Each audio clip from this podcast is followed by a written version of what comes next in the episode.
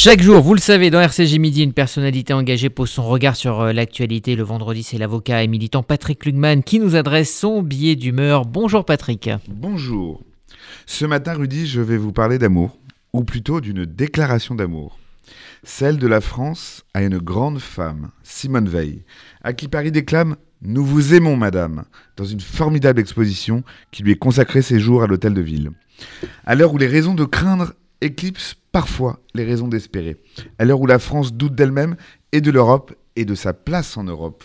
À l'heure où la voix des femmes s'affirme enfin et s'entend partout, mais où leur place n'est toujours pas aisée et leur rapport avec les hommes questionné. À l'heure où les Français juifs s'interrogent comme jamais auparavant si leurs enfants pourront rester français et juifs.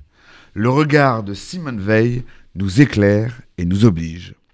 Celle qui a su revenir du plus sombre de l'histoire et de ce que l'humanité peut faire à l'humanité.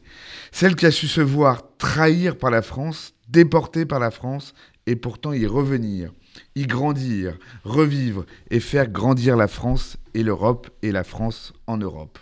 Celle qui a su donner à notre pays l'un des cadeaux les plus précieux dont elle jouit aujourd'hui, la liberté des femmes à disposer de leur corps, celle qui a su montrer à la France que toute femme qu'elle était, elle en deviendrait la première femme ministre sous la Ve République et la première présidente du Parlement européen.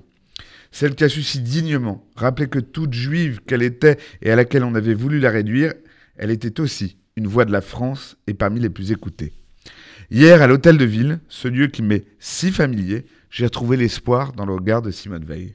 J'ai retrouvé la mémoire et le regard de ceux qui, du Lutetia à l'Assemblée nationale, n'avaient pas baissé les bras. J'ai retrouvé la mémoire et le regard de ceux qui s'étaient relevés, confiants dans un pays que leurs aînés leur avaient promis, heureux comme un juif en France. Regardons la France, avec lucidité et espoir, mais sans désespoir. C'est la leçon du regard de Simone Veil et nous la lui devons bien. Oui, car c'est une affaire de regard dont il s'agit. À celle qui a su voir le beau dans le plus noir, honorons sa mémoire et son regard en portant le nôtre vers la lumière.